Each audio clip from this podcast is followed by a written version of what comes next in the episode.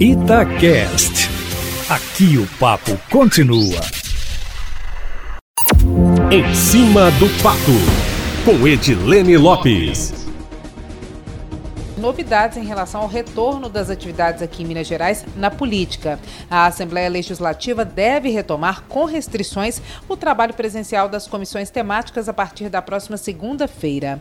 Devem ser realizadas 10 reuniões por semana, segunda, terça e sexta-feira, sendo que na terça serão na parte da manhã e na segunda e na sexta na parte da manhã e também na parte da tarde. O agendamento deve ser por ordem alfabética e na segunda-feira, por exemplo, na primeira, devem se reunir as comissões de Administração Pública e de Constituição e Justiça, além de outras também até a letra C. A primeira rodada começa no dia 1 segunda-feira da semana que vem, e termina no dia 19. Poderá estar presente fisicamente, a princípio, apenas o presidente da comissão ou o deputado que vai presidir a reunião em seu lugar. A flexibilização ocorre depois da pressão de alguns deputados pelo retorno. Quem consultar a coluna em cima do fato no site da Itatiaia poderá ter acesso há uma primeira agenda de escala que está sendo debatida ainda, mas que é um esboço de como deve funcionar o trabalho das comissões na Assembleia Legislativa a partir da próxima segunda-feira, com possibilidade de deputados presentes.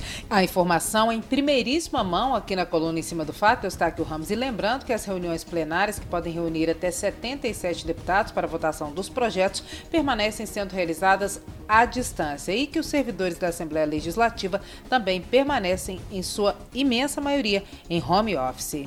E o governador Romeu Zema fez uma live hoje com o presidente nacional do Partido Novo, Eduardo Ribeiro, que conduziu da página da legenda no Instagram uma entrevista de 30 minutos. No bate-papo, o governador Romeu Zema afirmou que assumiu um estado endividado e apesar de ter conseguido honrar compromissos da gestão anterior, a pandemia gravou a crise fiscal e a situação agora é, de acordo com ele, insuportável.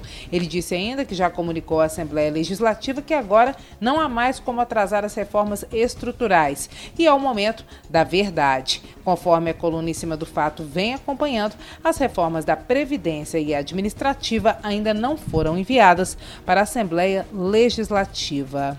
E sobre a relação com outros poderes, principalmente a Assembleia, perguntado pelo presidente nacional do Partido Novo, o governador afirmou que se tivesse sido eleito candidato do PT ou do PSDB, os jogadores do mundo político, palavras dele, saberiam com quem estariam lidando. Mas foi eleito um ente desconhecido, um partido que nunca havia assumido poder executivo e uma pessoa que nunca havia ocupado cargo público. No entanto, de acordo com ele, com o tempo as pessoas foram vendo que ele tem competência e ele e a equipe estão estão longe de serem amadores.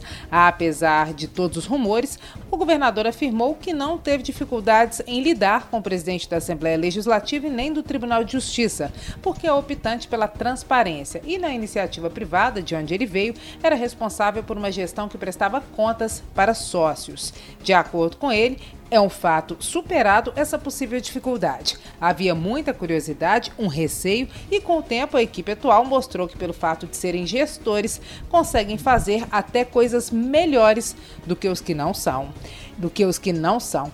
E para fechar, eu aqui só reafirmando uma informação, o ouvinte bem informado da Rádio Itatiaia já sabe, mas não custa nada lembrar que amanhã é o depósito da segunda parcela do salário do servidor público estadual, que vai receber o restante dos valores. As palavras do dia a dia da política, Eustáquio, que nós usamos aqui na coluna, ficam sempre disponíveis no meu Instagram, o arroba repórter Edilene Lopes. Amanhã eu volto, Eustáquio, sempre em primeira mão e em cima do fato.